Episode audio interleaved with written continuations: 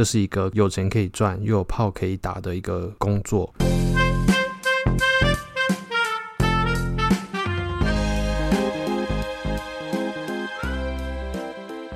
Hello，大家好，我是阿宝。今天这一集来跟大家聊的就是情欲按摩的一些一般人表面上所看到的迷思，然后还有就是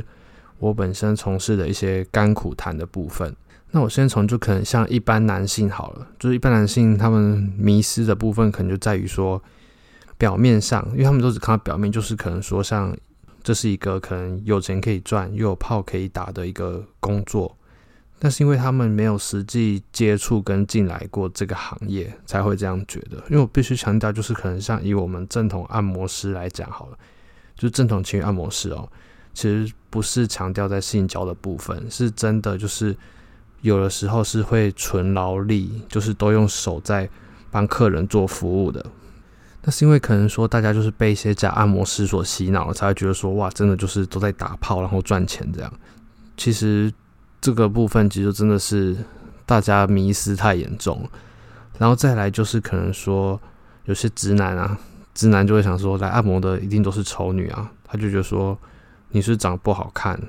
不然怎么会要去找情欲按摩？我觉得其实不管女性她们好看或是不好看，就是主流或者非主流，她们也有自己想要寻找跟排解自己需求的一个方法，所以他们可能想说。就是花钱买品质、买服务，所以其实也是有一些长得很好看的客人也是有的，不是像一般人说的找情按摩店就是不好看、非主流的。所以就是像我也会看到说，像有些人他可能留言说：“啊，你去干嘛去找情欲按摩？你花钱不如你就去约炮就好，又不用钱，为什么要花钱去找这种服务呢？”但我觉得，就算今天他们不花钱好了，也不会说。不花钱，你就会有机会可以跟他们做爱，这是完全是 两回事，好不好？因为你看嘛，像现在约炮市场那么发达，有些人为什么可以很容易就一直约到炮，而像有些人就是约不到啊，约不到不会因为说今天市场，假如说可能女性约炮的人多了，你就会有机会，这是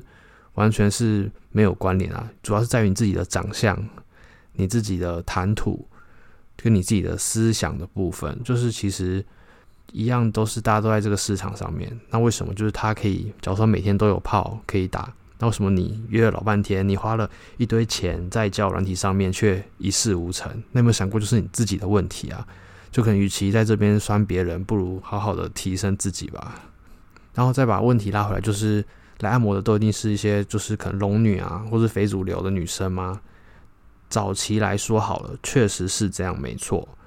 但是随着你口碑越做越起来，跟你后来就是这个市场的开放，更多人了解了，其实来的很多，其实都是甚至有来过些小模，追踪人数是几千的到万出头的都是有的。还有些就是我之前讲到烂，就是像空姐、护理师、柜姐这种啊，这种你觉得他们会是 会是龙女嘛？对不对？所以拜托，不要再有这种迷失的观念了。就是人人都有花钱追求自己想要追求的服务跟放松的方式。所以呢，相反的，你要问自己啊，假如说当你今天你是一个情欲按摩师的话，那如果今天你的客人很不幸的，你就是没有正的客人，全都是非主流的女生，你自己有办法扪心自问说，你可以一视同仁的对待他们，让他们就是享受到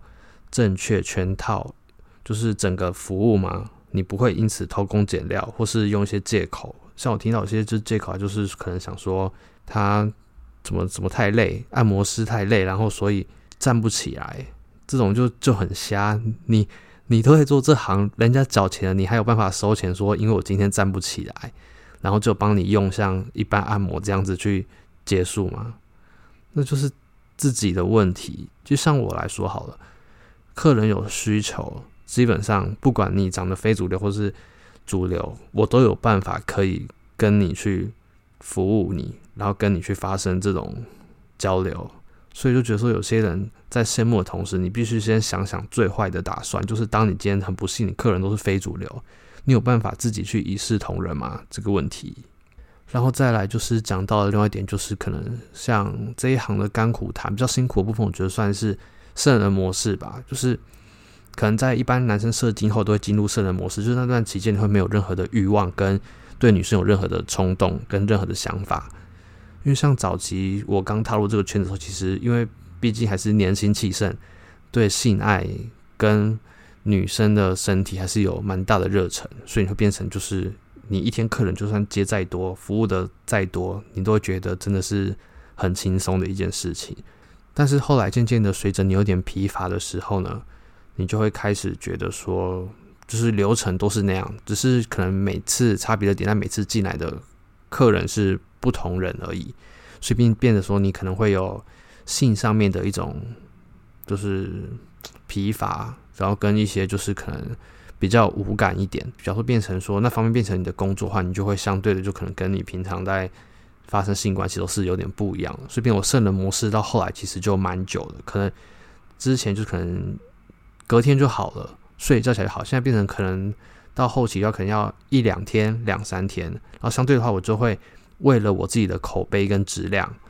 就是服务的质量，所以我会变成拉长每个客人就预约他们间隔的时间，我不会说为了为了赚或是为了怎样就去排很密，这样是打坏掉自己的品质跟口碑。所以就是相对就是目前比较就是到后期啊，后期比较麻烦的就是在于圣人模式的部分。然后收获的话，可能就是因为像我早期也算是一个不太懂得跟女性去相处聊天的人，我其实还算蛮蛮孤僻、蛮封闭的一个人吧。就是在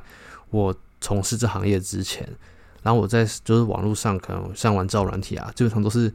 一般大厂的开头啊，什么 Hello、Hi、早安啊，吃饭没啊啊。今天天气很冷，这种